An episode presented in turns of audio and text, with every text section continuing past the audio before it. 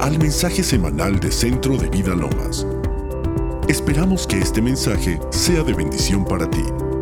Para más recursos e información, visita centrodevidalomas.org. Jesús. Dice Santiago 5:15, y la oración de fe salvará al enfermo, y el Señor lo levantará, y si hubiera cometido pecado, le serán perdonados. Confesaos vuestras ofensas unos a otros, y orad unos por otros para que seáis sanados. La oración eficaz del justo puede mucho. Diga conmigo, la oración eficaz puede mucho. Y fíjense lo que dice el verso 17. Elías era un hombre sujeto a pasiones semejantes a las nuestras y oró fervientemente para que no lloviese y no llovió sobre la tierra por tres años y seis meses. Y otra vez oró y el cielo dio lluvia y la tierra produjo su fruto.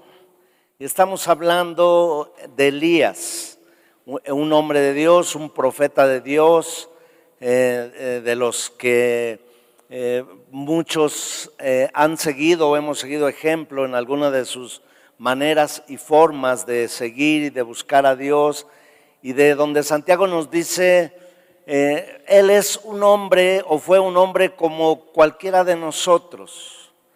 Pero ¿sabes qué hacía la diferencia? Su oración ferviente. Dice, pero oró, oró fervientemente al Señor.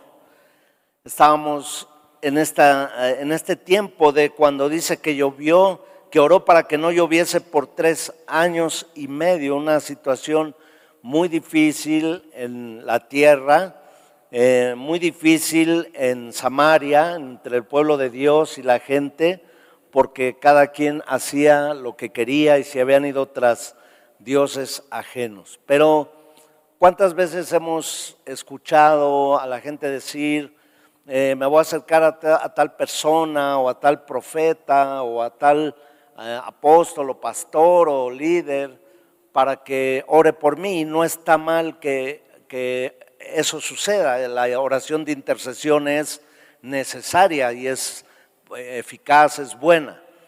Pero Santiago nos habla y nos explica que todos tenemos ese acceso hacia poder comunicarnos y llegar a la presencia de Dios de una manera eficaz y directa. Porque la primera cosa que dice que la oración eficaz del justo puede mucho, una oración correcta, cuál será la forma correcta.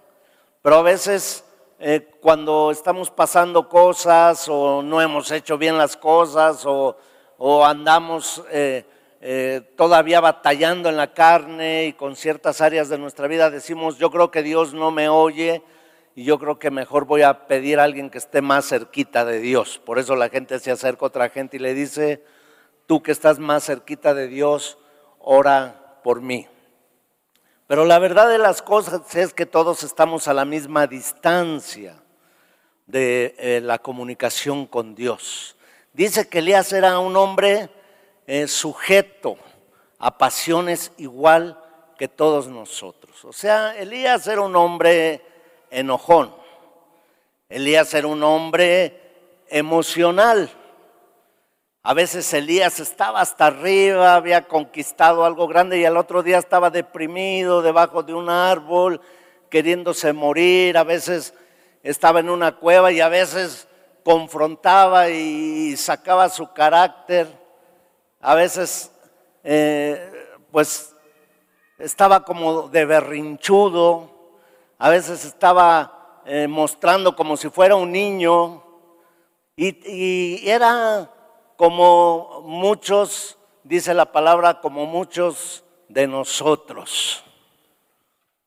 ¿Usted ha conocido gente berrinchuda? No lo volteé a ver, nomás le estoy preguntando. ¿Usted ha conocido gente enojona? Gente que hoy en la mañana dice, oh, me voy a comer al mundo.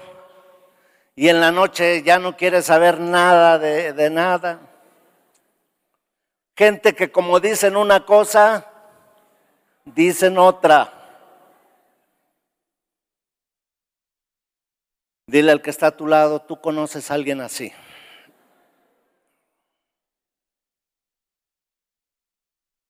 Ahora dile al que está a tu lado, yo creo que es para la fila de atrás porque esos son los más emocionales. Pero Elías era alguien como tú y como yo. Pero cuando tenía asuntos que tenían que ver con cambios, que tenían que ver con transformaciones y que tenían que ver con el propósito de Dios, entonces él, dice la Biblia, oraba fervientemente. La palabra fervientemente también tiene los sinónimos de poderosamente, de eficazmente, de sobrenaturalmente.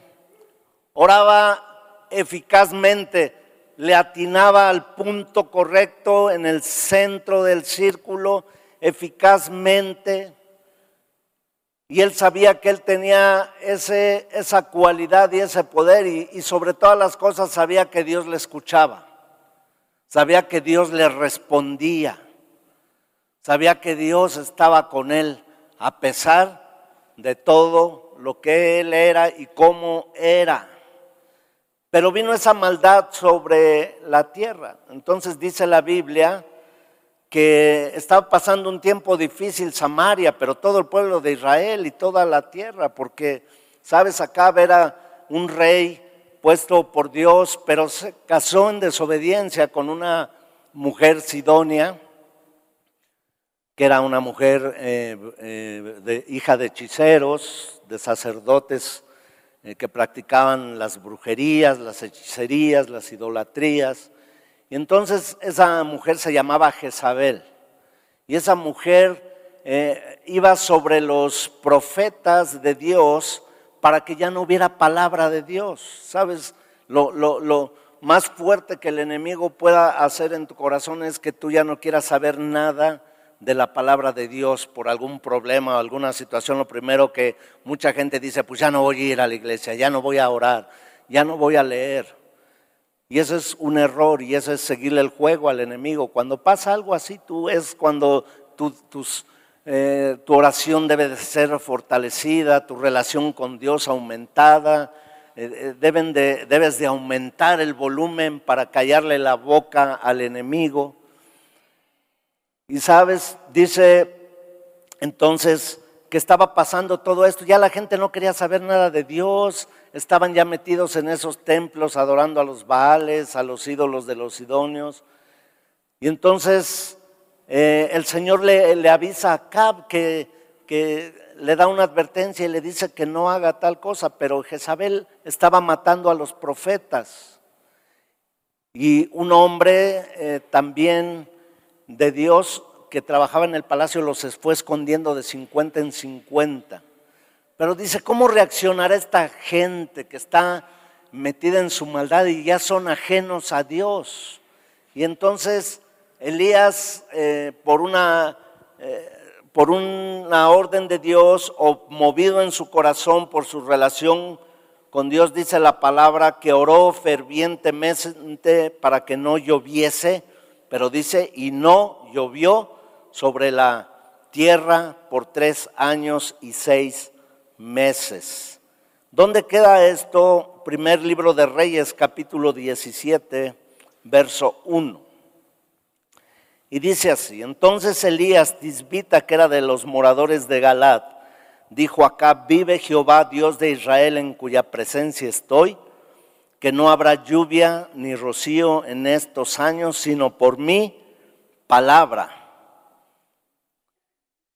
Le dijo acá, ¿sabes qué? yo como profeta voy a decretar algo y va a ser algo que va a afectar a todos.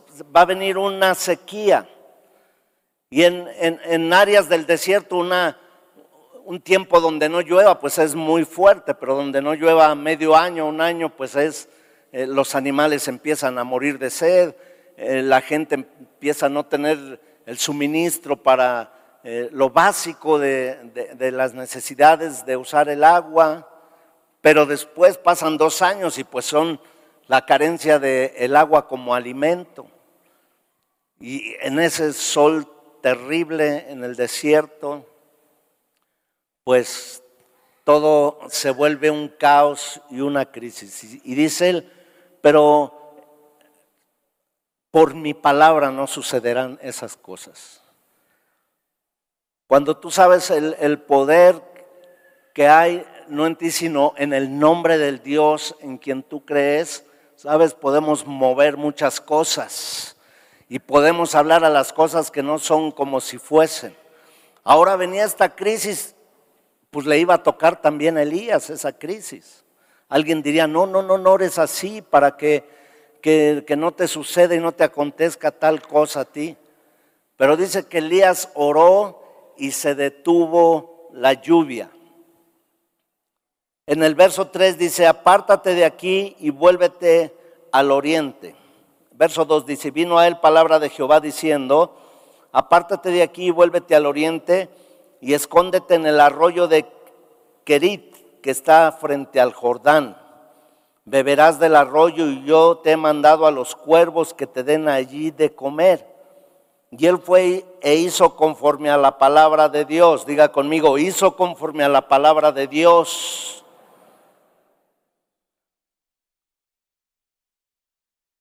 Dice, y los, eh, conforme a la palabra de Jehová, pues se fue y vivió junto al arroyo de Querid que está frente al Jordán.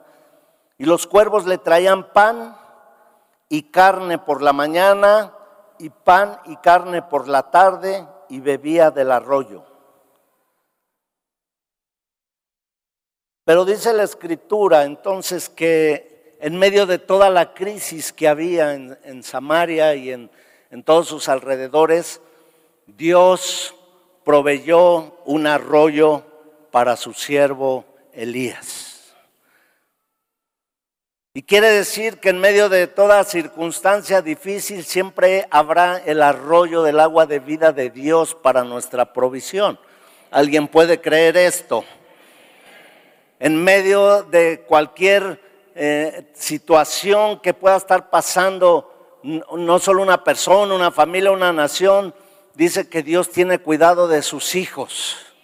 Y dice algo inusual, los cuervos eran animales eh, que eran pues como animales inmundos para los hebreos, los cuervos, los puercos y algunos otros animales. Pero Dios no proveyó ángeles en este momento, ni proveyó algún otro sacerdote o siervo de Dios, sino se proveyó de cuervos para traer, dice, el pan y la carne en la mañana y en la noche. Usted se imagina al cuervo diciéndole a Elías, ¿qué quiere desayunar hoy? Tenemos ribeye, tenemos chirlón, tenemos tibón, o tenemos arracheras y sus dientes no pueden morder bien, lo que usted desee. Y dice que le traían su pan con ajo. Bueno, eso ya lo inventé yo, lo del ajo, pero se lo traían calientito en la mañana y bebía desagua del arroyo. Mientras toda la gente estaba en crisis y estaba en angustia, había un hijo de Dios que estaba tranquilo porque sabía de dónde venía su provisión. Y yo no sé lo que pueda pasar y lo que puedan decir, lo que yo sé es que Dios tiene preparada nuestra provisión, porque cuando Abraham iba a soltar el cuchillo sobre Isaac para el sacrificio, unos pasos antes Isaac le dijo, ¿y dónde está el cordero? Y dijo Abraham, Dios proveerá.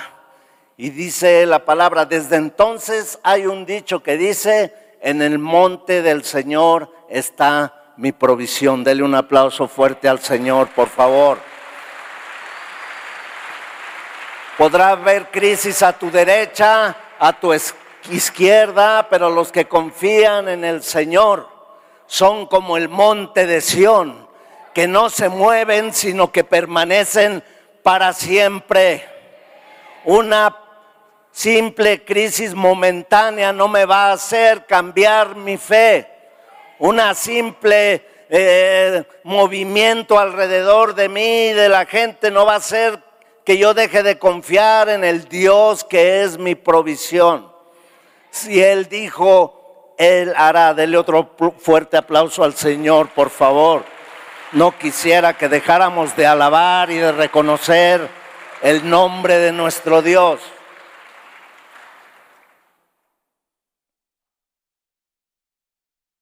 Verso 7, pasados algunos días se secó el arroyo. Diga conmigo, no puede ser. Pero hágale así, no puede ser. Lo único en lo que confiaba se le está secando.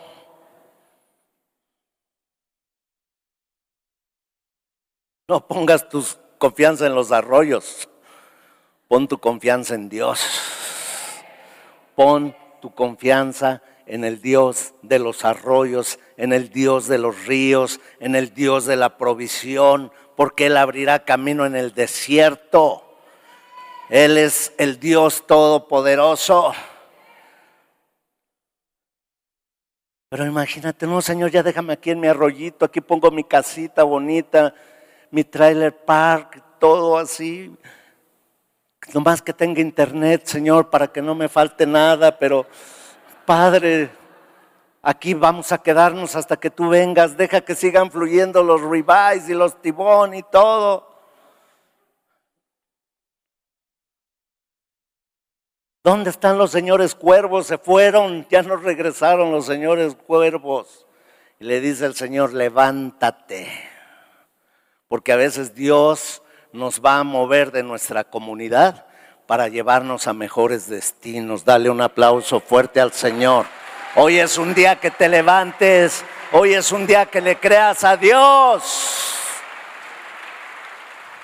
¿Alguien está escuchando la palabra de Dios? Dile al que está a tu lado, a lo mejor se te seca el río, el riachuelo. Dile, y cuando suceda eso, Dios tendrá algo más grande para ti. Ya se le quitó lo asustado, ¿verdad?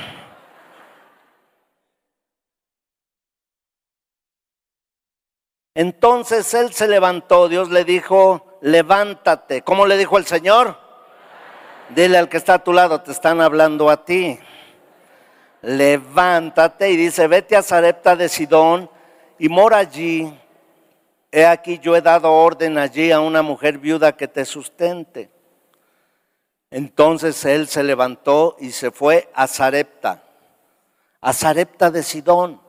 Señor, estamos huyendo de estos malvados eh, de, de Jezabel que es la hija del rey de Sidón, me están buscando por todos lados y tú me mandas a Sarepta de Sidón. Dios va a veces a movernos en cosas contrarias a nuestra propia lógica, a nuestro propio entendimiento, pero te va a sorprender cuando veas los resultados, te va a sorprender cuando veas su propósito. Hay cosas que no entiendes ahorita, pero las entenderás después. Hay cosas que yo no comprendía, dijo Job, muy altas y muy grandes, pero de oídas te había oído, mas ahora mis ojos te ven. Es diferente que alguien me haya hablado de Dios o yo haya oído hablar de Dios a que yo vea a Dios en todo su esplendor, su amor, su Espíritu Santo, su presencia. Pero si el Señor dice, tú lo harás. Lo único que me gustaba de Elías es que nunca estaba ahí cuestionando, ni respondiendo, ni de contestón, como algunos tienen por costumbre. Diga conmigo, fueron los de la primera reunión, pastor. No vinieron. Pero le dijo, levántate y vete a Zarepta de Sidón. Y yo estaba, pues tiene uno, cuando estás estudiando y vas a dar la palabra, tienes que leer y tienes que documentarte y ver eh, algunos puntos importantes para poder entender bien el mensaje. Y Zarepta significa el lugar donde se funden los metales. El lugar donde se es lo podríamos describir así, el crisol. Sarepta significa el lugar donde se funden los metales preciosos. ¿Alguien está entendiendo? Dios quiere sacar lo mejor de ti. Por eso luego te da tus horneadas también. Dile al que está a tu lado, todo es para bien. Todo es para bien. Vas a salir como el oro refinado. Oye, pero ¿por qué el Señor me dio esto y ahora me cambia esto y luego me cambió el otro? Y ahora estoy aquí en el lugar donde, donde es el, el, lugar donde se, se funden los metales o las joyas. Eso quiere decir Sarepta, un lugar de fundición, un lugar donde está el fuego, donde es un crisol. Y dice la palabra que toda obra será probada por el fuego. Y algunos saldrán que son pajas, en el primer hervor se van. Algunos saldrán que son ramas. Por eso cuando oran en lengua dicen rama seca, rama seca, rama seca y, no hay nada. Pero algunos serán como la plata y algunos serán como el oro. Diga conmigo, yo soy de esos, pastor, yo soy de esos. Dale un fuerte aplauso al Señor. Alguien debe de estar entendiendo la palabra. Una sequía, un arroyo, se seca el arroyo. Ah, pues ahora vas al crisol. Señor, ¿de qué se trata todo esto?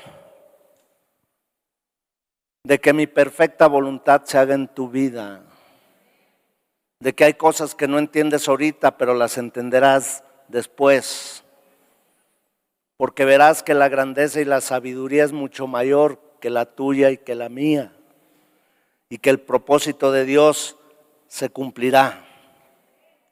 Entonces él se levantó y se fue a Zarepta y cuando llegó a la puerta de la ciudad, he aquí una mujer viuda que estaba ahí recogiendo leña, y él la llamó y le dijo, te ruego que me traigas un poco de agua en un vaso para que beba.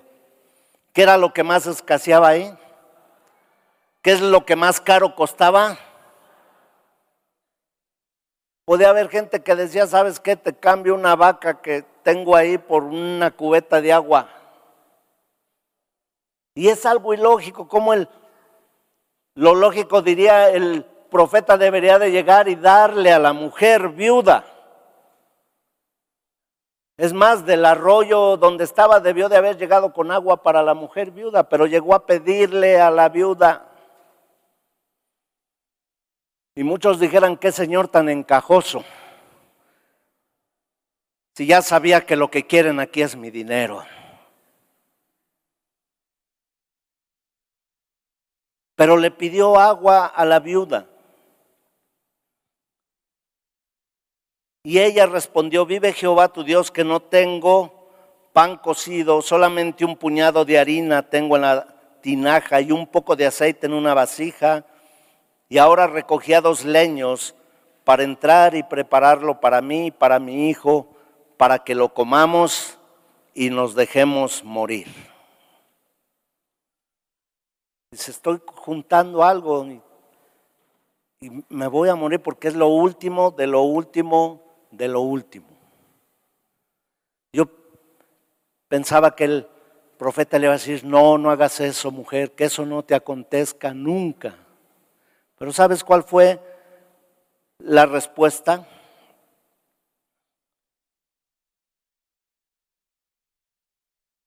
Elías le dijo, no tengas temor. ¿Cómo le dijo Elías? No tengas temor. Ve como has dicho. Pero hazme a mí primero de ello una pequeña torta cocida debajo de la ceniza y tráemela y después harás para ti y para tu hijo. Porque Dios, Jehová Dios de Israel ha dicho así, la harina de la tinaja no escaseará ni el aceite de la vasija disminuirá hasta el día en que Jehová haga llover sobre la faz de la tierra. ¿Sabes qué? honra al Señor con tus bienes. Es que estoy en crisis, honra al Señor con tus bienes. Da a Dios honor y loor. Traed ofrenda al Señor. Es que pues si Él mismo sabe cómo estoy, trae la ofrenda a Dios. Porque Él tiene más que darte que tú que pedirle. Pero Dios quiere ver nuestro corazón. Abraham le pidió como ofrenda a su hijo. A la viuda le está pidiendo lo que queda de la harina y lo que queda del aceite. Dices que es lo último y me voy a morir. Bueno, está bien, hazle así, pero primero tráeme de comer, le dijo.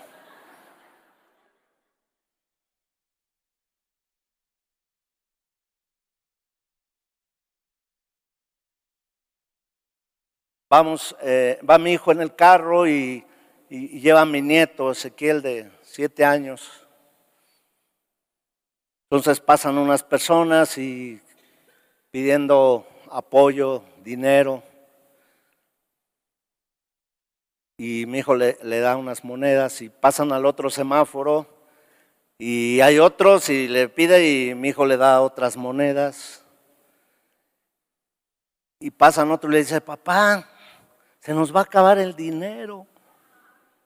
Dice, a todos los en la esquina le das. Bueno, la Biblia dice, hay una promesa del Señor Jesús muy grande que dice, a los pobres siempre los tendréis. Así es que siempre tienes que estar listo también.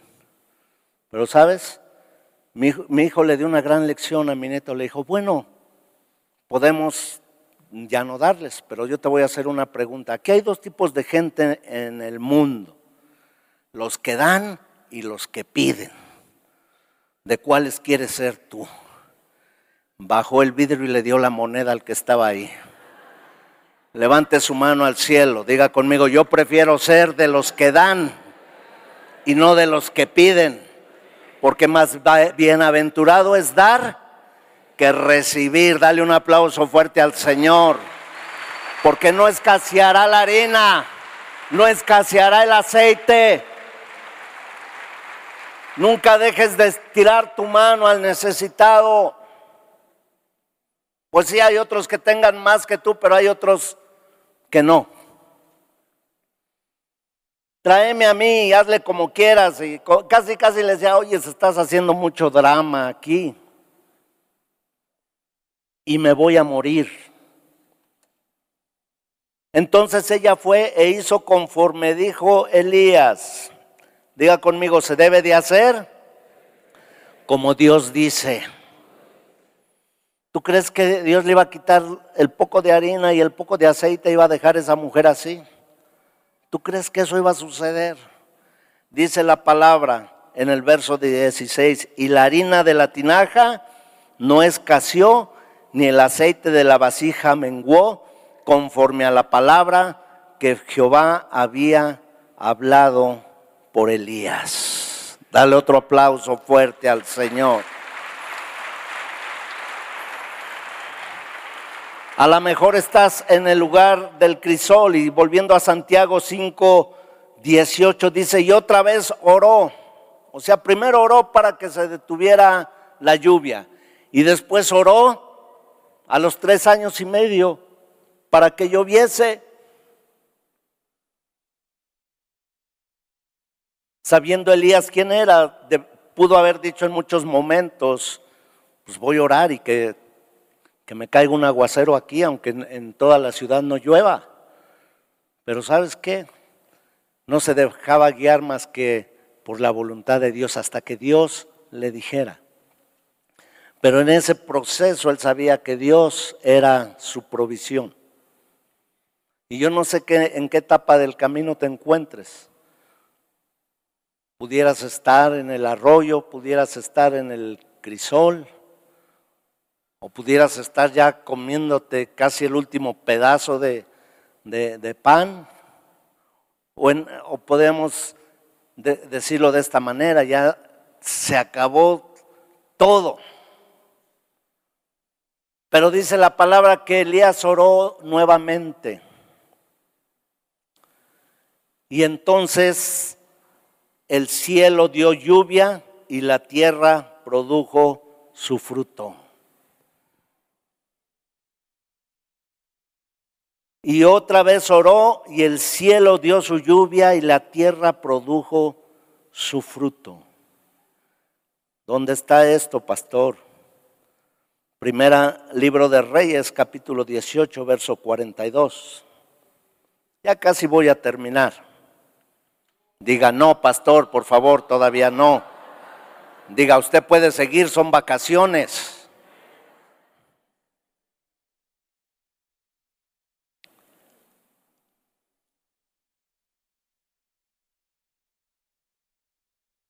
Dice en el capítulo 18, verso 42, después de que le avergonzó a los profetas de Baal y profetas de Acera, después de que acontecieron todas estas cosas, dice que Acab subió a comer y a beber y Elías subió a la cumbre del Carmelo y postrándose en tierra puso su rostro entre las rodillas. ¿Qué hizo Elías? Se postró en tierra, mis amados. Y dice la palabra como lo hacía Daniel y lo, solía hacer tres veces al día de rodillas, se hincaba y oraba a Dios. Y en ese lugar de intimidad con Dios desataba el poder de Dios. Se paraba la lluvia o la lluvia se soltaba. Yo quiero que sepas que hay un lugar donde dice la palabra de Dios que todo lo que me pidieres en secreto, yo te lo daré y será manifiesto en público. Hay batallas que se ganan de rodillas. Hay batallas que se ganan en la intimidad con el Señor, en el cuarto de la intimidad. Por eso es esa convocatoria a la oración. El año pasado, en enero, yo empecé a predicar de la fe. Dije, van, a ser cuatro semanas. ¿Y sabes qué? Prediqué un año solo temas de la fe. En enero, después de que se fue mi mamá con el Señor, dije, voy a hablar de la oración, porque mi mamá era una mujer de oración. Iba a ser un curso de dos meses. Llevamos siete meses, todos los mensajes de los jueves tienen que ver la oración. Pero yo te voy a decir algo. Si tú quieres hacer llover, sobre tu tierra, tú tienes que ir al lugar de la oración y de la presencia de Dios. ¿Cuántas veces experimentando, ay, tengo este problema, y si, si busco al abogado, y, tengo este otro problema, y si, pues si, mueve estas influencias, y si me reciben, y este, voy a estar ahí, y, y se pasan los meses, y estaba yo más angustiado, y, y mi madre me decía, métete a orar a tu cuarto, ya deja de estar perdiendo el tiempo.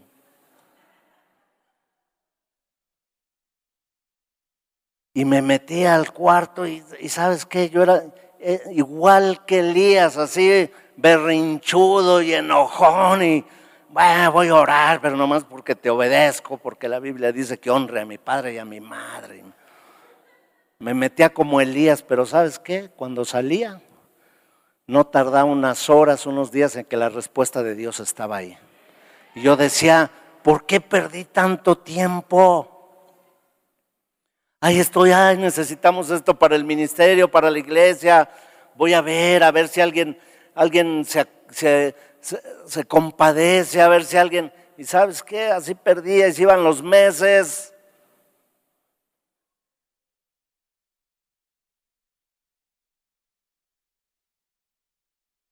Y venía la, voz de, de mi mamá otra vez y me decía, pues ya sabes, métete a orar. Deja de estar pidiendo de aquí y allá. Métete a orar. yo me metí al cuartito, Señor, pues a quién le pido, Señor, no tengo a quién pedirle. Los bancos pues ni crédito me dan. No voy a andar de pedicha, Señor, porque, o sea, es tu obra, total, ¿yo qué? Pues es, tu obra, Señor, es tu iglesia, es son tus ministerios, Señor. Dame porque no le voy a pedir a nadie. como Elías, como Elías, como tú también a veces. ¿Y sabes qué? Más pronto que rápido venía una respuesta de Dios y la provisión aparecía sobrenaturalmente. Y ahora he, dejado de, de perder el tiempo por ahí. David decía, alzaré mis ojos a los montes. ¿De dónde vendrá mi socorro? Mi socorro viene de Jehová que hizo los cielos y la tierra. Dáselo fuerte al Señor. Abraham le dijo a Isaac, porque Isaac le dijo, bueno, ya viene la leña, ya hasta yo la vengo cargando, papá, y ya traes ahí los cerillos y traes todo para el holocausto, pero ¿dónde está el cordero para el holocausto? Como que tenía el don de sospecha Isaac, como que decía, algo raro está en el ambiente. Y Abraham le dijo, no te preocupes, el Señor proveerá. Y sabes, cuando iba a venir el sacrificio, Dios detuvo su mano y le dijo, y oyó que el carnero estaba atorado en los matorrales. ¿Te puedes imaginar el valle silencio, el monte silencio, el dolor de Abraham, y, le, dijo, Dios proveerá y de repente se oye,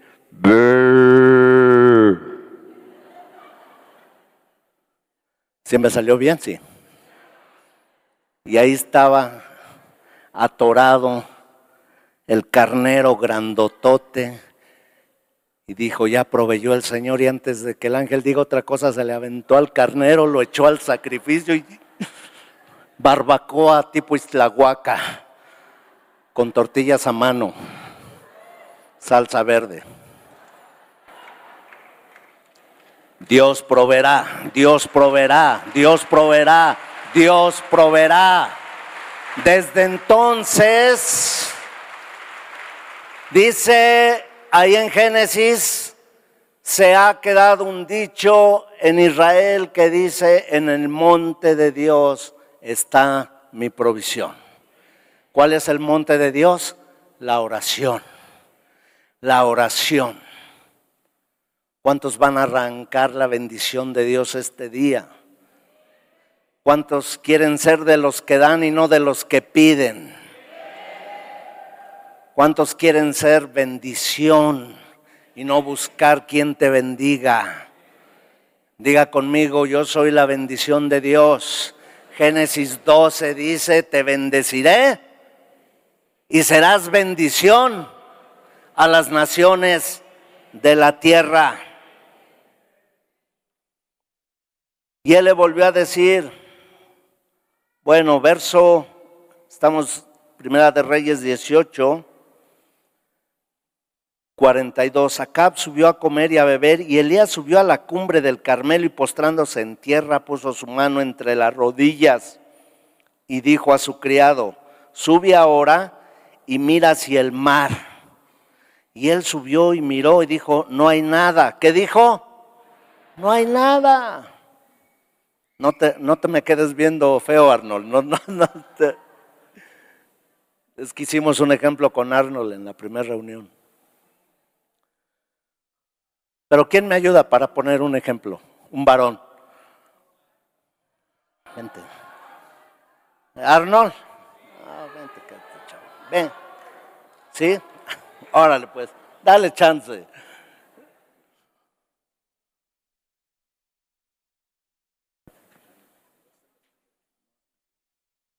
Pues Elías le dijo, yo ya oré y sabes qué? Los cielos se van a volver a abrir y va a haber lluvia. Y estoy tan seguro, dijo, dijo Elías, que voy a mandar a mi siervo para ver que ya viene la, lluvia. Ve a ver si ya viene la lluvia, por favor.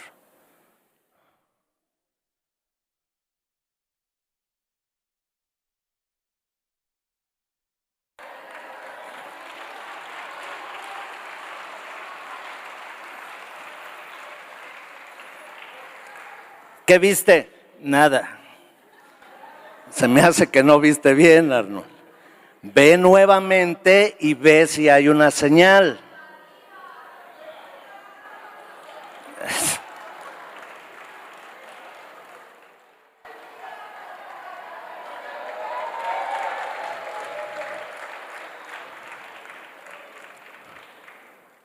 No, si llore, debe de haber una señal.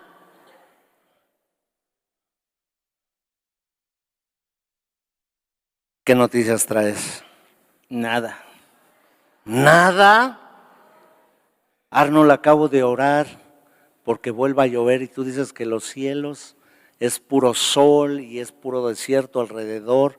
No viste bien, Arnold. Ve otra vez, por favor. Dígale, Arnold, sí se puede, sí se puede. Alguien dígale, échale ganas, Arnold.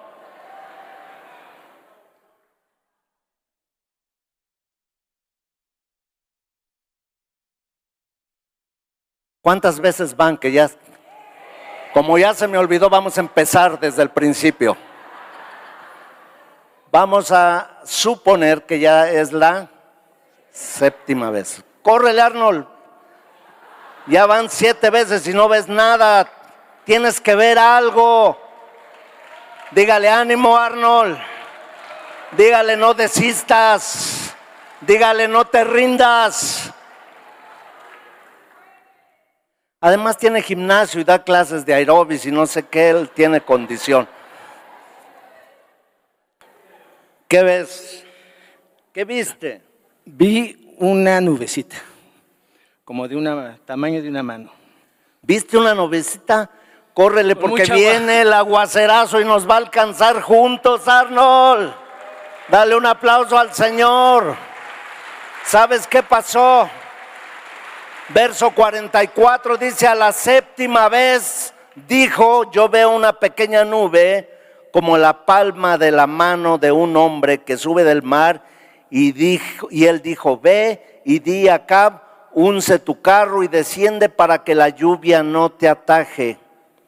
Y aconteció estando en esto que los cielos se oscurecieron con nubes, vientos y hubo una gran lluvia y subiendo acá vino a Jezreel y la mano de Jehová estuvo sobre Elías, el cual ciñó sus lomos y conmovió delante de Acab hasta que llegó a Jezreel. Dice que se fajó bien los pantalones y dijo, lloré y Dios no me iba a fallar. Por eso yo te quiero decir algo de parte de Dios. No desistas, no te rindas, no estés pensando en ya no seguir adelante porque a lo mejor vas y no ves nada, tocas y no sale nadie, vuelves a ir y se ve todo igual. Pero si tú oraste fervientemente al Señor, prepárate para que una pequeña prueba, un pequeño anuncio de Dios venga y traiga la gran lluvia de bendición de nuestro Dios. Alguien dele un aplauso al Señor. Alguien déselo, pero fuerte.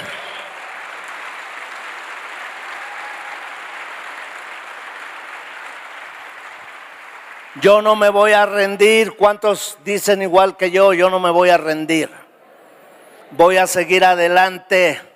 Yo no voy a desistir porque fiel es quien lo prometió. Fiel es quien lo prometió, mis amados.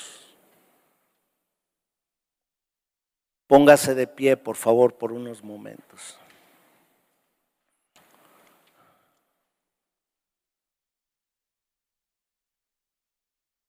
¿Sabes? El último día que estuve con mi pastor, cuando me estaba despidiendo de él, me estaba platicando varios testimonios, pero se me quedaron grabadas estas palabras. Él me dijo, en todo lo que he vivido y ha pasado, Reinaldito, así me decía el pastor, el Señor nunca, nunca, nunca me ha fallado. Tres veces me lo dijo, nunca, nunca, nunca me ha fallado. Y por la razón de que Dios me lo ha dicho y también porque eso lo dejó como últimas palabras en mi corazón el pastor, yo no me voy a rendir sabiendo que tengo un Dios tan grande y tan poderoso. ¿Cuántos dicen amén? Dale un fuerte aplauso al Señor.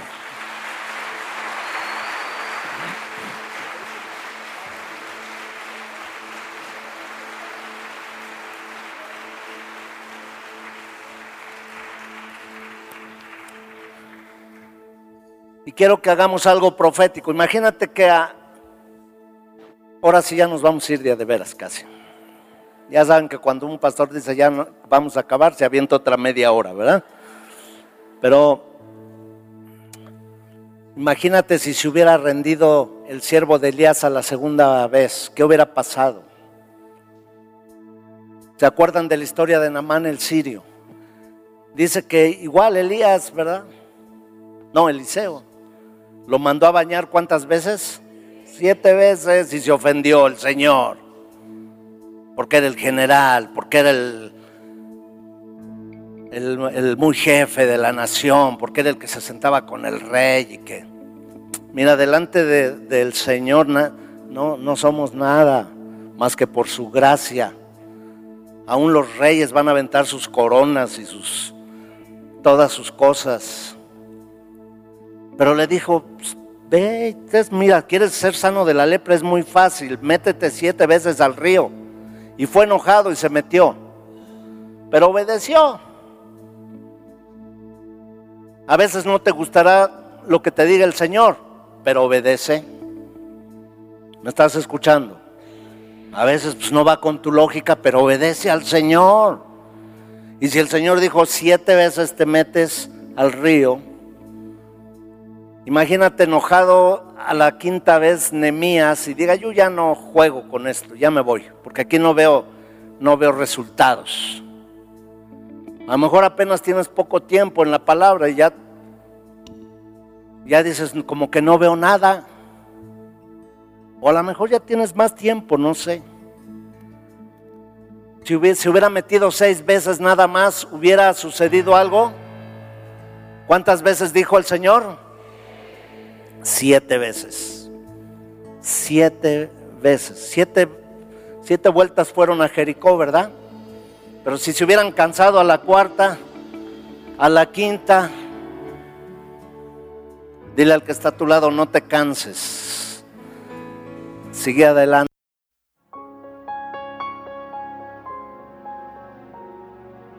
Invita a Jesús a tu vida.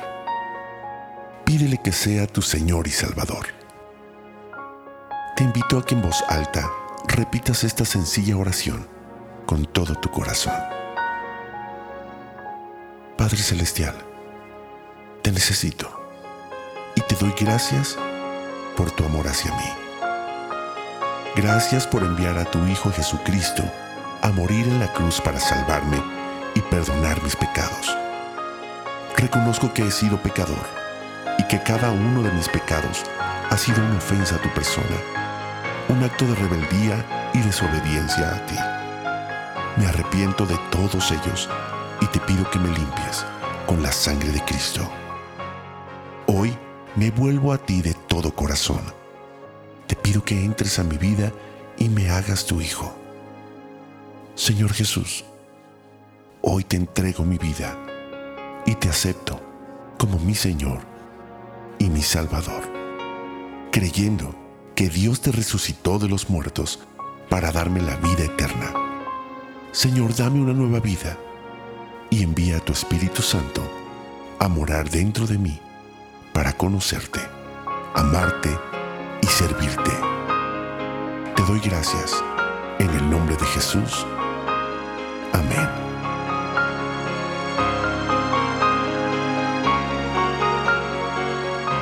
Para más información, te invitamos a visitar centrodevidalomas.org.